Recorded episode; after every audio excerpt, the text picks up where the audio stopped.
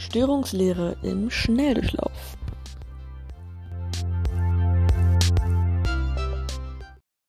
In dieser Folge geht es um die Schlafstörungen. Und dafür müssen wir erst einmal kurz wissen, was sind eigentlich Funktionen von Schlaf. Und zwar ist das zum einen die Homöostase, also die Regulation und die Restauration von physiologischen und psychologischen Prozessen, wie Entmüdung, Erholung, metabolische Erholung. Das findet im Non-REM-Schlaf statt, ähm, also im Tiefschlaf. Ähm, Immunsystem, auch im Non-REM-Schlaf, Tiefschlaf, die Hirnreifung, aus, äh, die Ausbildung neuronaler Schaltkreise im REM-Schlaf, die Informationsverarbeitung äh, und Gedächtniskonsolidierung auch im REM-Schlaf. Die Regulation vom Schlaf.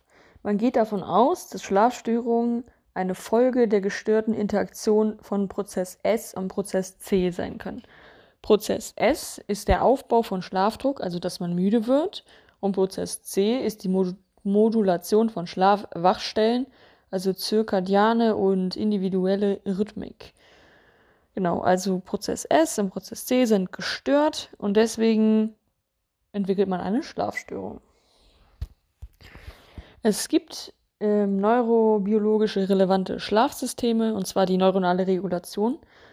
Die findet im Hirnstamm und in den hypothalamischen Gebieten statt. Die neurohumorale Regulation ähm, geschieht über die Neurotransmittersysteme Acetylcholin, Adenosin, Dopamin, GABA, Histamin und Noradrenalin und die Nor Nor Neuropeptidsysteme wie die HPA-Achse und HPS-Achse und so weiter. Ähm, aber auch andere Systeme wie Zytokine und Prostataglin, bla bla bla. Wie heißt das? Prostaglandine. Unter anderem sollten wir auch die Schlafstadien unterscheiden können. Das nennt man auch Polysomnographie. Und zwar 25% des Schlafes besteht aus dem REM-Schlaf. Das ist die Traumphase ähm, wo sich die Augen schnell bewegen. Dann gibt es die restlichen 75 Prozent, die aus dem Non-REM-Schlaf bestehen. Das ist der Tiefschlaf oder auch SWS. Dieser unterteilt sich nochmal in vier, äh, in, doch in vier Phasen, und zwar eins leichter Schlaf, zwei Schlaf, das ist 50 Prozent der ganzen Phase, drei Tiefschlafübergang, vier Tiefschlaf Slow Wave Sleep. Alter, ich kann nicht mehr sprechen. Also, das ist dieses SWS, Slow Wave Sleep. Dann kommen wir jetzt auch schon zu den Störungen an sich. Und zwar unterscheiden wir Dysomnien und Parasomnien. Dysomnien sind Ein- und Durchschlafstörungen. Dazu gehören Insomnie, Hypersomnie und die Schlafwachrhythmusstörung. Parasomnien sind Störungen, die während des Schlafens auftreten, wie beispielsweise Schlafwandeln, Pavor nocturnus ist der Nachtschreck oder auch Albträume. Aber fangen wir mal mit den Dysomnien an und zwar mit der Insomnie. Insomnie sind ähm, oder hat man, wenn Personen über Jawohl, so klingt unser Gruppenalarm ohne Eile. Aber dafür habe ich jetzt keine Zeit. Außerdem, äh, ohne Eile brauchst du vielleicht drei Leute und ja, keine Ahnung, die sind ja eh alle noch an der Wache, glaube ich. Also, ja, da kann ich mal schön gepflegt weiter mich mit Störungslehre befassen. Ach so, und falls euch interessiert, was passiert ist, Gruppenalarm ohne Eile, Baum droht zu fallen, äh, und zwar im Struberg, Ecke Mozartstraße. Baum droht auf Fahrbahn zu stürzen, Wurzelteller löst sich. Ja, also ist wahrscheinlich schon ein bisschen was los, aber ja, ganz ehrlich, ich glaube, dass gerade genug andere schon unterwegs sind und ja, da komme ich eh nicht zum Einsatz. Außerdem gießt es in Strömen, ne? Also bin ich gerade nicht sehr traurig. Gut, machen wir jetzt weiter. Wir waren stehen geblieben bei der Insomnie. Und zwar Insomnien liegen vor, wenn die Personen über Einschlafstörungen klagen oder auch Durchschlafstörungen oder über eine schlechte Schlafqualität ohne erfrischende Wirkung. Diese Störung tritt mindestens dreimal pro Woche während mindestens eines Monats auf. Der Leidensdruck oder die Störung der allgemeinen Funktionsfähigkeit sind groß und es gibt eine fehlende organische Ursache. Hypersomnien sind ähm, ja, ist eine übermäßige Schlafneigung während des Tages. Ähm, zum Beispiel Schlafanfälle oder ein verlängerter Übergang vom vollen Wachzustand, also Schlaftrunkenheit.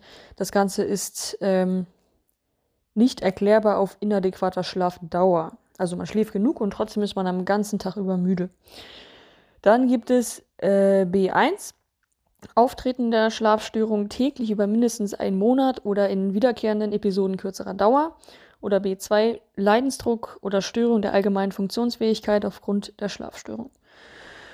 Ähm, es fehlt eine zusätzliche, ein zusätzliches Symptom der Narkolepsie und auch keine organischen Faktoren liegen vor. Dann gibt es die Störung des Schlafwachrhythmus. Das ist eine mangelnde Synchronizität des Schlafwachmusters mit dem gewünschten und gesellschaftlich bestimmten Schlafwachrhythmus.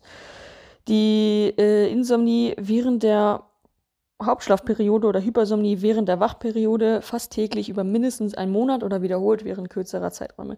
Also ist das quasi so, eine, so ein Mischmasch aus Insomnie, Hypersomnie. Ähm, auch hier wieder Leidensdruck oder Störung der allgemeinen Funktionsfähigkeit aufgrund unterschiedlicher Dauer, Qualität und Zeitpunkt des Schlafes. Ähm, ja, Fehlen verursachender organischer Funktionen, äh, Faktoren ist auch hier wieder gegeben. Dann kommen wir schon zu den Parasomnien. Wie gesagt, die äh, Störung des während des Schlafes, Schlafwandeln, Pavor nocturnus oder Albträume. Fangen wir an mit dem Albtraum, der während der REM-Schlafphase auf, äh, auftritt. Und zwar kommt es da zum Aufwachen aus dem Nacht- oder Mittagsschlaf mit detaillierter, lebhafter Erinnerung an heftige Angstträume über Bedrohung des eigenen Lebens, der eigenen Sicherheit oder des Selbstwertgefühls. Das tritt meistens während der zweiten Hälfte der Nacht auf, also der REM-Schlafphase, aber prinzipiell auch während aller anderen Schlafphasen. Hier besteht auch wieder ein Leidensdruck durch Traumerleben und der damit verbundenen Störung des Schlafs. Auch hier gibt es keine organischen Ursachen. Der Nachtste Nachtschreck oder auch Pavor nocturnus findet während der Non-REM-Schlafphase statt. Hier kommt es zu wiederholten Episoden mindestens zweimal von Erwachen aus dem Schlaf mit Panikschrei, heftiger Angst, Körperbewegungen und vegetativer Übererregbarkeit, also Tachykardie, Herzklopfen, schneller Atmung und Schweißausbruch. Ähm, tritt meistens während des ersten Drittels der Nacht, also in der Non-REM-Schlafphase auf und dauert auch nur kürzer als 10 Minuten. Es gibt keine Reagibilität oder Beeinflussbarkeit des Zustands sowie Desorientierung und perseverierende Bewegungen bei Kontaktaufnahme, Beruhigung durch andere.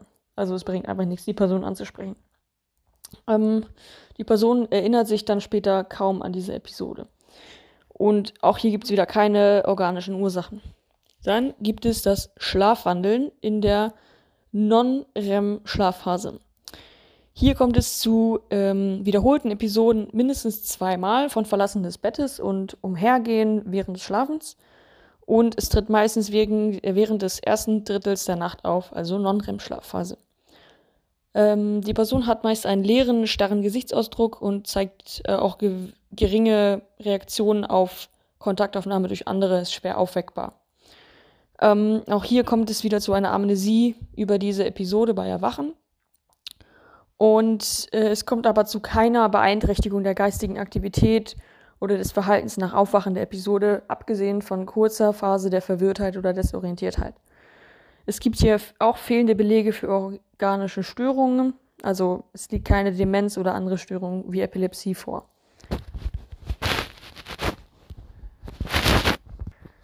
Natürlich gibt es hier auch wieder ein Diathese-Stressmodell. Und zwar gibt es biologische und psychologische Etiologiefaktoren, die einen ähm, gestörten Schlaf zur Folge haben.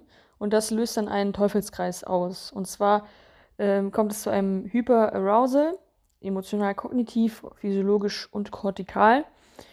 Also es kommen Schlafbinder, es entstehen zum Beispiel schlafbehindernde Kognitionen wie Grübeln. Es, die Person hat dysfunktionale Schlafgewohnheiten entwickelt, wie zu lange Mittagsschläfe oder am Tag schlafen, ja, zu lange im Bett liegen nach dem Aufstehen. Und das Ganze führt dann zu Schläfrigkeit, Müdigkeit und Leistungs- und Funktionseinbußen, schlechten Stimmungen. Und wenn man halt die ganze Zeit am Tag schläft, kann man abends nicht mehr einschlafen und dann ist man müde und ja, genau, das ist halt so ein Teufelskreis.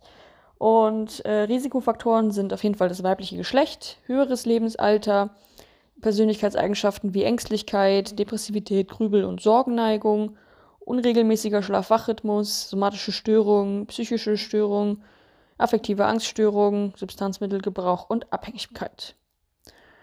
Zur Epidemiologie lässt sich sagen, dass ähm, die Prävalenz von Ein- und Durchschlafstörungen schon relativ hoch ist und für Frauen nochmal höher als für Männer. Therapiert wird das Ganze meist mit Psychotherapie oder im Idealfall, hat die höchste Wirksamkeit, Psychoedukation, Umstrukturierung, Fokussierung, Problemlösung, Verhaltensmodi Multi Verhaltensmodifikation und Schlafhygiene. Genau. Das war's schon wieder zum Thema Schlafstörungen